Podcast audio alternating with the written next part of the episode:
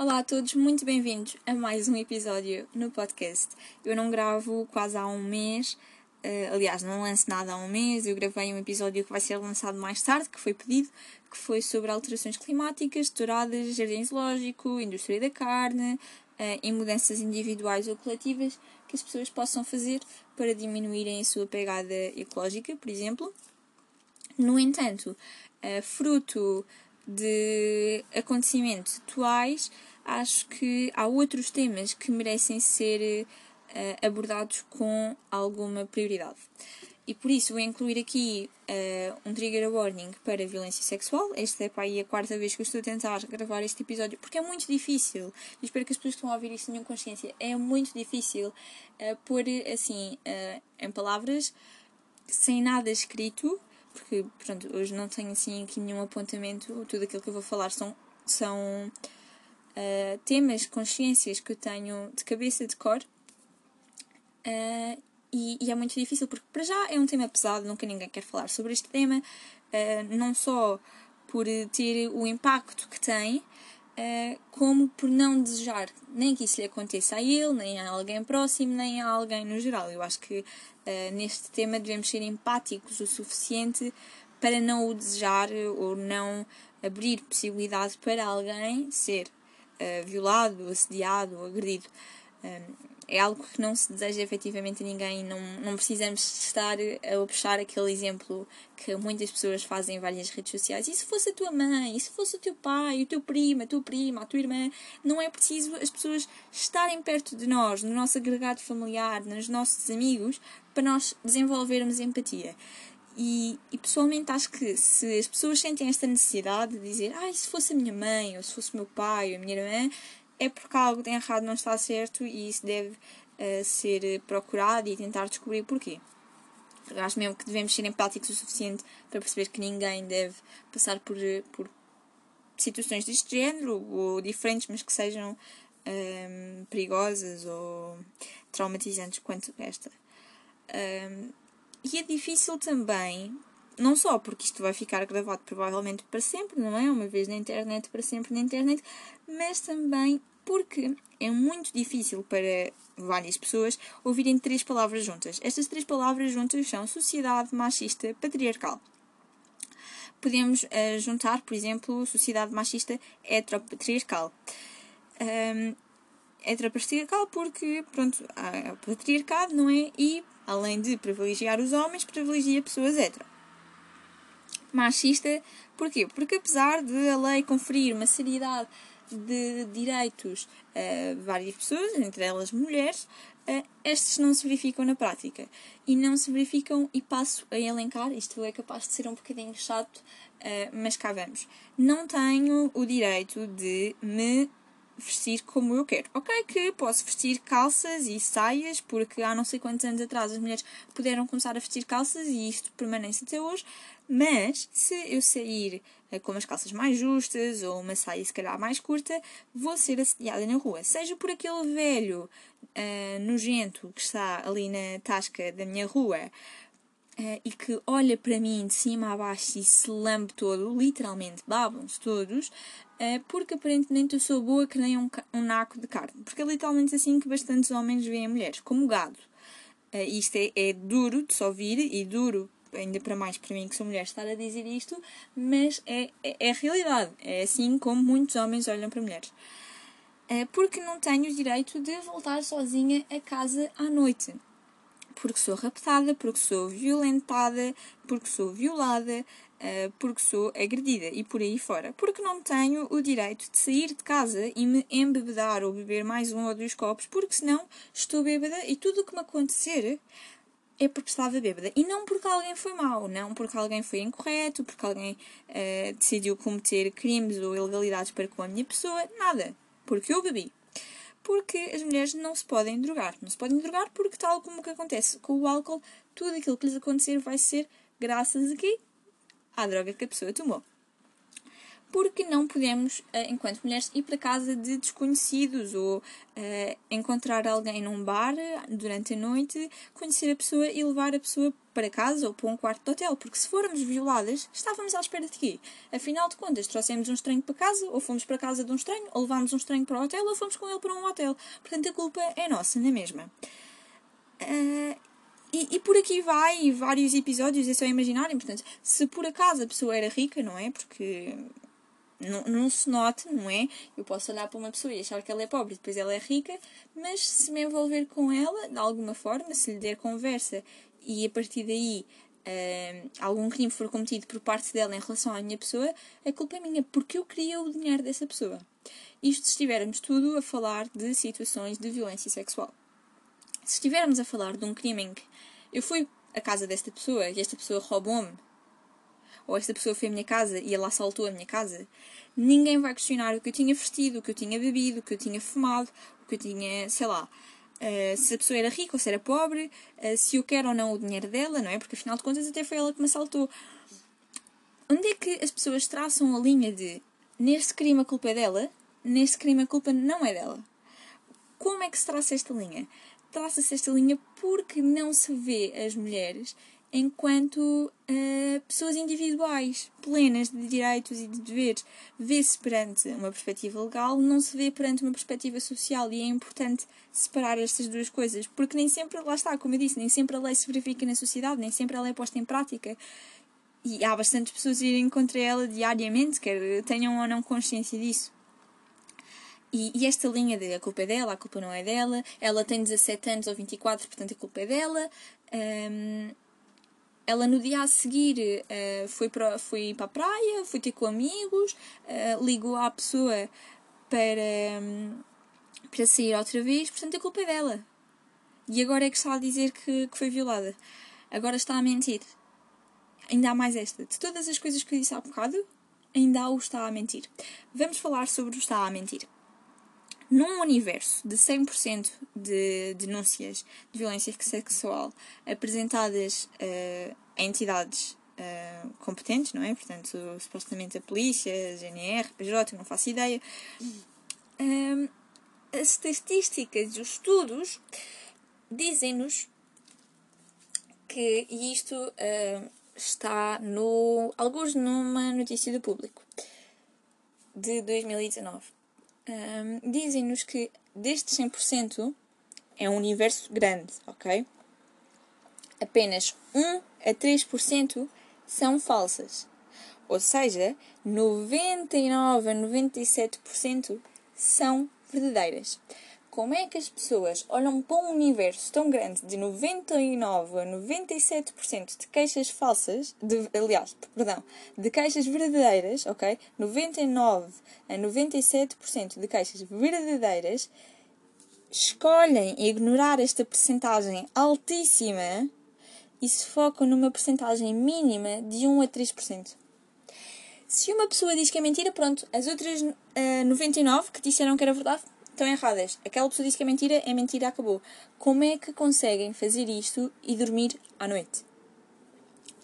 É de facto curioso como há esta consciência seletiva de se eu conheço a pessoa e o assunto está a ser polémico, é verdade, vou defendê-la. Se eu não conheço a pessoa e o caso é duvidoso, então é porque é mentira e vou escrever aqui umas coisas no Insta e vou escrever aqui umas coisas no Twitter porque passam muito bom.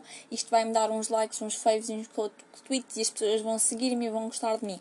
Como é que fazem isto? Como é que. Percebem? É, é um bocadinho é complicado para mim perceberem como é que têm esta consciência seletiva. Agora é verdade, agora é mentira. Porquê? Porque a vítima, ou sobrevivente, e agora vou explicar aqui uma coisa Uh, espero não me alongar muito, que é para depois não me esquecer do que estava a dizer, mas a diferença entre a vítima e sobrevivente é que, para já, há, há pessoas que preferem uh, ser chamadas de sobreviventes do que vítimas porque uh, consideram que a palavra vítima um, transmite a ideia de dor contínua, portanto, de violência contínua sobre a pessoa a quem, esta, a quem este crime foi exercido, ok?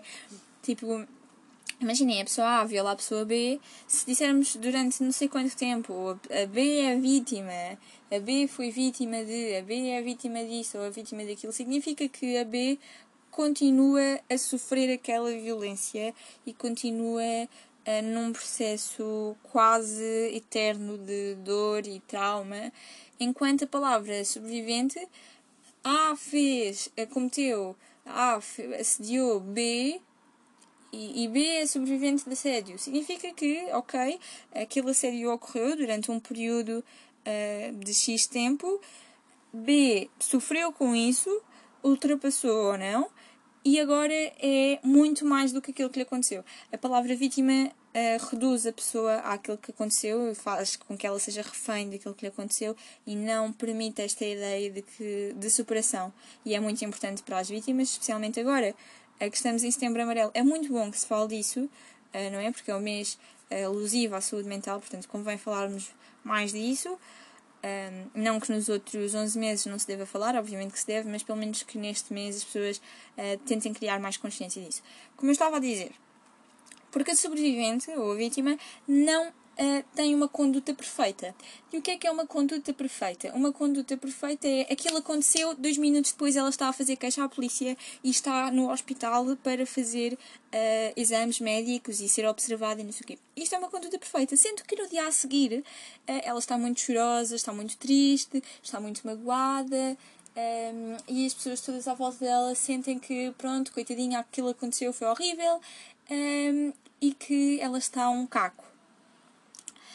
A vítima imperfeita, a sobrevivente imperfeita, é a sobrevivente que aquilo aconteceu. Ela teve ali um período em que estava a decidir ou não se apresentava queixa, ou, e este ou é muito importante, estava a tentar perceber o que é que lhe aconteceu, porque uh, há inúmeros casos em que a pessoa que sofreu a violência demora bastante tempo a perceber o que é que lhe aconteceu, seja por fatores emocionais, psicológicos. Um, ehm, seja por estar por haver ali um, um, uma ligação emocional para com o agressor, portanto, em caso de violência uh, sexual no namoro, no casamento, uh, seja uh, até em questões de pedofilia, em que a pessoa é próxima do agressor por ela ser familiar e há esta ideia, especialmente na pedofilia, de este é um segredo nosso, não se conta. Um, a pessoa demora mais tempo a perceber o que é que lhe está a acontecer e se foi ou não efetivamente violada, se deu ou não consentimento, como é que a coisa. Não é tão termo quanto isto, ok? E, hum, e a vítima imperfeita demora este tempo aqui a assimilar o que é que lhe aconteceu. E depois passa o tempo, se calhar já não vemos a tempo de fazer um exame médico, portanto não há prova. Não há prova, não há crime, que é outra coisa que se diz muito. Não há prova, não há crime é muito mais difícil de provar e é muito mais fácil dizer que foi mentira. Porquê? Porque não há prova. Porque a vítima imperfeita esteve a perceber-se do que é que aconteceu ou esteve individualmente uh, na, na sua pessoa a tentar curar-se mentalmente do que é que aconteceu ou a perceber-se o que é que eu faço agora. E por isso não, não há prova, depois demora mais tempo a fazer a caixa, demorou demasiado tempo a fazer caixa, quer dinheiro quer dinheiro, porquê? Porque ele é rico, ou porque ele é muito bom, ou então quer fama, ou então está a fazer isto para lhe destruir a vida, porque coitadinhos dos homens que têm milhares e milhares de mulheres a querer propositadamente destruir-lhes a vida. E, e no dia a seguir, suponhamos, não é? No dia a seguir, porque ela não se apercebeu do que aconteceu, podemos criar este cenário hipotético, portanto a vítima foi violada, não se apercebeu do que é que aconteceu, seja por que motivo for, todos eles são válidos, a nível psicológico a pessoa tende a moldar-se, a oprimir uh, sensações, sentimentos uh, e a nível psíquico não percebe exatamente aquilo que lhe aconteceu e no dia a seguir está com amigos na praia, a sair para, uma, para um bar, a trabalhar, a fazer a sua vida normal. E por isto é mentira, porque ela agiu como se nada passasse. É mentira por isso. Ou então, como se disse neste caso, ela tem. Quando olharem para, para a suposta vítima do meu cliente, vão ver que ela tem 17 ou 24 anos, por isso eh, não pode ter acontecido. É preciso ter uma lata muito grande para dizer que isto não é assim, não é? E depois de todo este caso, de todas as possibilidades que eu pus aqui na mesa, criou-se uh, uma coisa que me está a fazer bastante hum, confusão. É um, várias pessoas, várias atrizes portuguesas, puseram fotos ou desenhos nas suas redes sociais a dizer quando uma é violada somos todas. Não. Não. Quando uma é violada não somos todas. Ok que a intenção é boa, mas de boas intenções está o inferno cheio. Vamos aprofundar a questão. Esta ideia de que uh, uma por todas, todas por uma, ou somos todas, não funciona assim, ok? Somos todas no sentido que, por sermos mulheres, estamos todas hum, na condição de inferiores em relação a homens. Estamos todas na condição de oprimidas por homens. Estamos todas na condição de sermos um alvo fácil, tidas como inferiores, tidas como fáceis um, e que por isto podem pôr e dispor de nós à sua vontade. Aqui somos todas, mesmo que algumas pessoas digam: Ah, não, eh, a mim nunca me vai acontecer, porque se um homem me levantar a mão, eu saio de casa ou ele sai da minha casa. Epá, não é assim tão fácil, ok? Portanto, aqui se calhar até se pode dizer que somos todas, mas quando toca a assédio, a violação, não somos todas. A vítima sofreu sozinha foi ela que sentiu a sua dignidade a ser-lhe arrancada. Foi ela que esteve, se calhar ou não, a fazer uh, exames que muitas vezes são uh, depois uh, explicados pelos sobreviventes como dolorosos, eh, humilhantes, degradantes, constrangedores. Foi, foi elas que tiveram a passar por isso. Não fomos todas. Nenhuma mulher que não tenha sido violada imagina a dor de o ter sido. Portanto, não somos todas, não podemos ser todas. Aqui a dor não se partilha assim. Esta dor não, não pode ser assim. Ok, que estamos todas uh, em barquinhos diferentes, na nossa individualidade, num, num mar, suponhamos, de opressão, não é? Do patriarcado, do machismo, mas cada barquinho a sua sentença, ok? Não, não somos todas, não estamos todas no mesmo barco. E é, é importante as pessoas terem esta concepção, é importante as pessoas terem um, esta ideia. Não, não somos todas. A vítima, muitas das vezes, passa aquilo literalmente sozinha. Não conta aos pais, não conta aos amigos. Um, às vezes confronta o agressor uh, porque ou eram amigos com benefícios, ou eram namorados, ou eram uh, mulher, mulher e marido. E depois está ali durante o seu tempo a processar aquilo que aconteceu e depois então decide se quer apresentar queixa ou não. Ela que sofreu aquilo sozinha. Ela passou por aquilo sozinha. Foi ela que teve de lidar com o seu trauma, com o medo de ser perseguida, eh, seja física, fisicamente, portanto na rua, seja através de registros bancários, por exemplo, seja através de, das redes sociais, de todas as formas possíveis em que o stalking eh, pode ser eficaz elas têm medo disso, por exemplo. Foram elas que, se calhar, tiveram pesadelos todas as noites durante não sei quantos meses porque foram agredidas, ou assediadas, ou violadas. Todas as outras que não estiveram naquela condição, que não passaram por aquela situação específica, não são aquela mulher. Portanto, esta ideia de que quando uma é violada somos todas é a bela de uma porcaria mesmo e irrita-me incomoda-me profundamente esta um, eu não queria dizer isto desta forma porque vai parecer quase simpático, mas este abraço de dor coletivo do género, ah, as tuas dores são todas nossas. Não, não são. Como eu estava a dizer, não são, são daquela pessoa em específico. Não sei como é que posso tornar isto mais claro, sem estar aqui a repetir vezes e vezes sem conta, mas não podemos tornar um indivíduo num coletivo e não podemos achar que o coletivo é o indivíduo. E, e é aqui que que isto se explica, mais ou menos. Acho que, que é isto. Que, que as pessoas têm de sentir que cada caso é um caso, que cada vítima, enquanto vítima, tem a sua forma de lidar com isso, que cada sobrevivente, enquanto sobrevivente, tem a sua forma de lidar com os seus traumas uh, e que merecem ser respeitadas a partir de tudo e que muitas e cada vez mais uh, pessoas tendem a questionar Porquê que as feministas ficam tanto do lado da vítima e não aplicam a máxima do inocente da prova em contrário? Por dois fatores muito rápidos. Então, primeiramente, e eu incluo nestas, uh, nestas feministas que estão sempre do lado da vítima antes do lado do agressor e não há aqui imparcialidade. Ou estás contra ou estás a favor. Simples quanto isto. Uh, eu estou a favor de qualquer vítima, de qualquer sobrevivente, estou do seu lado, a partir do momento em que ela decide ou não tornar a sua história pública e que ela se torna ou não pública. Estou sempre do lado dela, desde que eu tenha conhecimento daquilo que aconteceu.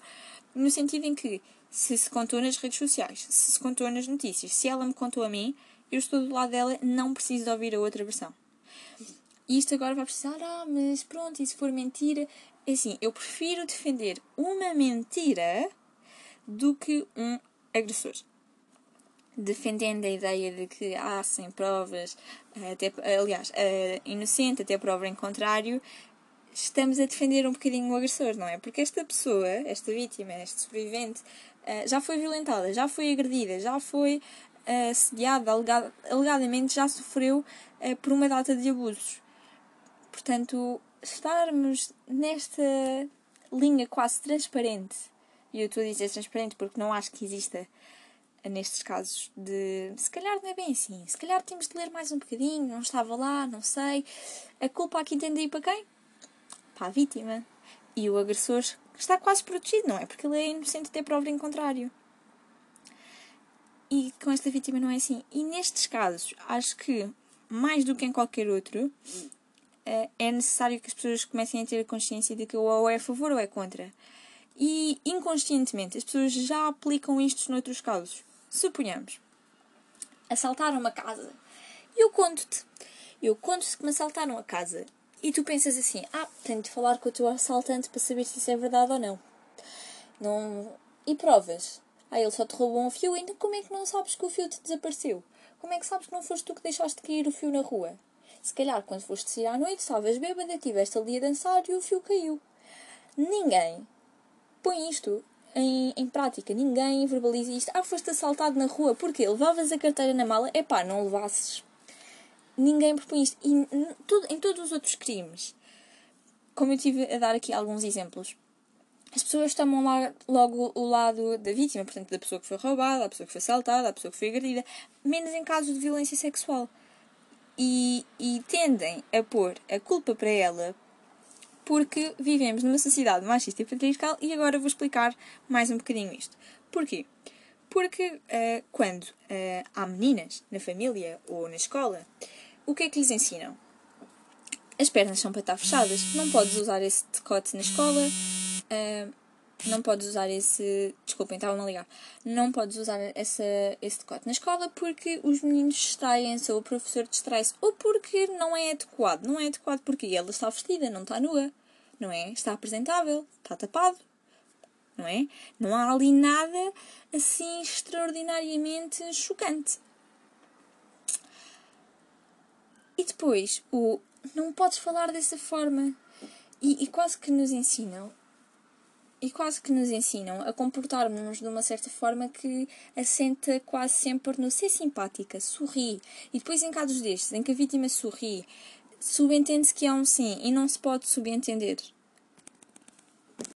E ao fim e ao cabo, isto de uma forma muito simples e muito clara e bastante direta, é quase como se nos quisessem controlar a toda a hora o que nós fazemos, como nos comportamos, como reagimos, se rimos ou não, se sorrimos, se somos simpáticas, se somos antipáticas, se vestimos uma saia mais curta ou mais comprida, se bebemos ou se não bebemos, fomos ou não fomos para o quarto com o estrangeiro ou com o desconhecido, e por isto independentemente daquilo que nós façamos, a culpa vai ser inerentemente nossa, porque nós somos mulheres e estamos destinadas a isto. É quase como se fosse isto que nos dissessem, e, e acho, que é, acho que é bastante cruel e que esta, esta mentalidade tem, tem de mudar. E lá está, era o que eu estava a dizer.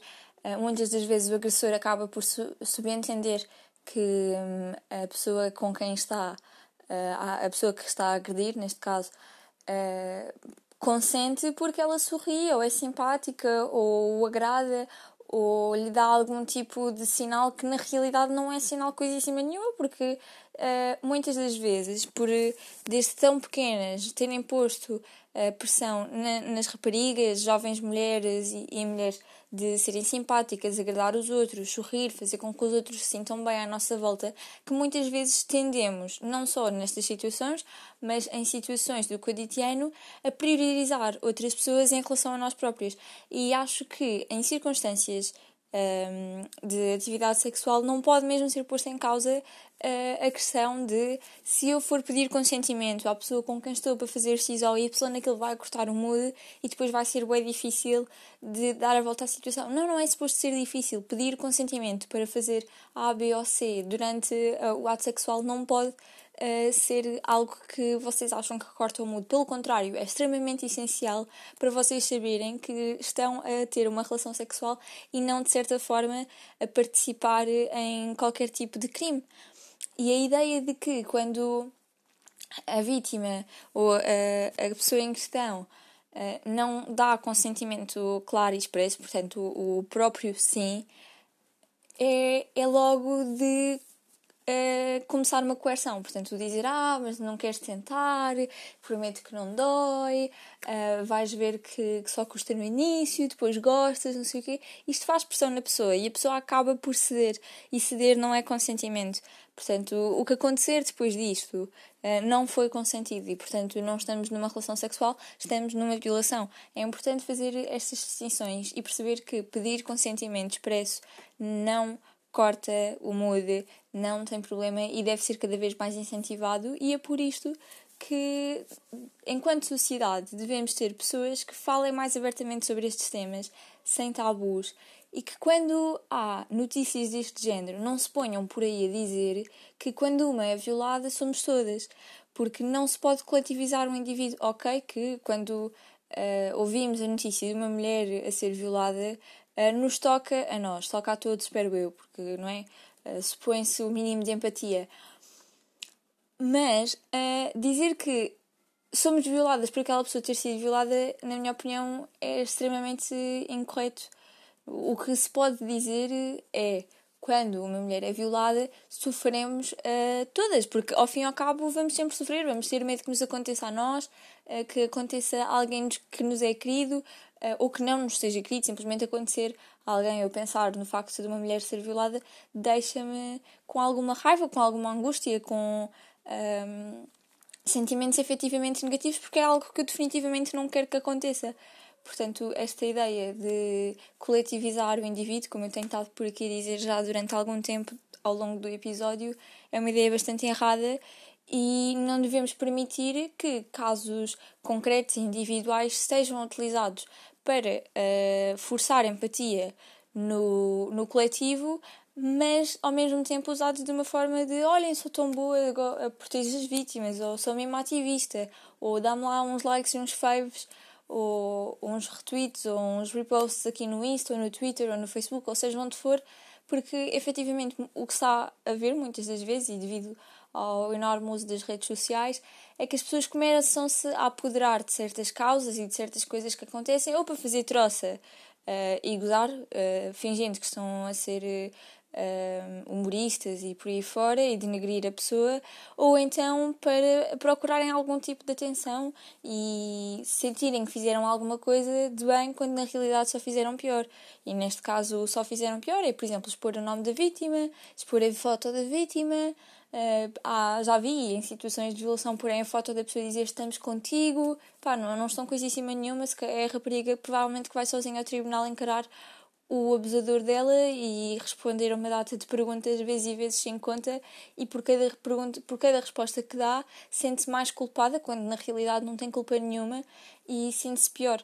Portanto, nada disto uh, uh, ajuda assim tanto quanto isso. O que ajuda é nós falarmos dos casos na generalidade, não naquela circunstância pessoal, mas uh, falarmos da da cultura da violação. Desta forma, estamos a abordar o problema na generalidade, alertando as pessoas para que percebam que coerção não é. Não é sexo consentido. Sexo consentido não existe. Existe sexo e existe violação. Esta coisa do sexo consentido e sexo não consentido é uma forma de as pessoas não dizerem as palavras-chave que vão causar dano a alguém, a palavra violação, por exemplo, uh, neste caso, e de certa forma suavizarem um problema que não pode mesmo ser suavizado. Portanto, as pessoas devem, tal como eu estava a dizer, uh, usarem as suas redes sociais, se assim o entenderem, para falar destes temas, não, e, não usando o indivíduo em prol do coletivo, mas usando o coletivo em prol do indivíduo, ou seja, falar da rape culture, como eu estava a dizer, falar dos perigos, falar uh, a nível estatístico das coisas para que se desmistifique certos problemas e certos pseudo-argumentos que são falsos, como as denúncias falsas, um, e por aí fora, de modo a que as vítimas e os sobreviventes se sintam encorajadas a contarem a sua história, se assim o entenderem, ou apresentar queixa e, de certa forma, a sociedade ter um, alguma informação adquirida não é? Porque as pessoas não nascem uh, a saber o, como lidar com estas circunstâncias e, infelizmente, o nosso sistema educacional não nos dá ferramentas para isso, portanto, temos de ser nós próprios a cultivar-nos neste sentido e, desta forma, se o fizermos nas plataformas que temos, vamos estar a atingir um público muito, muito maior, que se calhar na altura até pode nem dar assim grande atenção a isso, mas num próximo acontecimento semelhante é capaz de se lembrar alguma coisa. Portanto, eu acho que vale sempre a pena falar, desde que saibamos fazê-lo da forma correta, ou seja, como uh, utilizar as palavras corretas, palavras que sejam mais amigáveis para com os sobreviventes, uh, tentar fazer uma abordagem mais assertiva do que as que temos visto por aí e é essencial que eu critiquei aqui. Pronto, de certa forma, acho que disse tudo o que queria dizer neste episódio. Se por acaso uh, falhar alguma coisa, eu ou acrescento no fim, uh, depois de o lançar, também não acho que seja problemático, ou no próximo episódio. Um, mas de certa forma acho que era isto do que, o que eu queria dizer. Sinto que me repetia um pouco, mas lá está, como, como eu disse no início, é um tema um pouco difícil de abordar, especialmente se for só assim de cabeça. Um, até porque eu estou aqui quase num monólogo, não tenho resposta direta, portanto é mais difícil concluir uh, a linha de pensamento, especialmente uh, dada as minhas neurodivergências, mas é o que é. Espero que tenha ajudado de alguma forma uh, tanto pessoas que já tenham passado por isto, como pessoas que estão à procura de informação uh, e que queiram, de certa forma, ajudar e contribuir para a solução deste grande problema que, que temos, que é a sociedade machista e patriarcal, que está diretamente ligada à cultura da violação e que ambos, ambos uh, sistemas têm de ser uh, abolidos e, e cessados de forma urgente. Obrigada e até ao próximo episódio.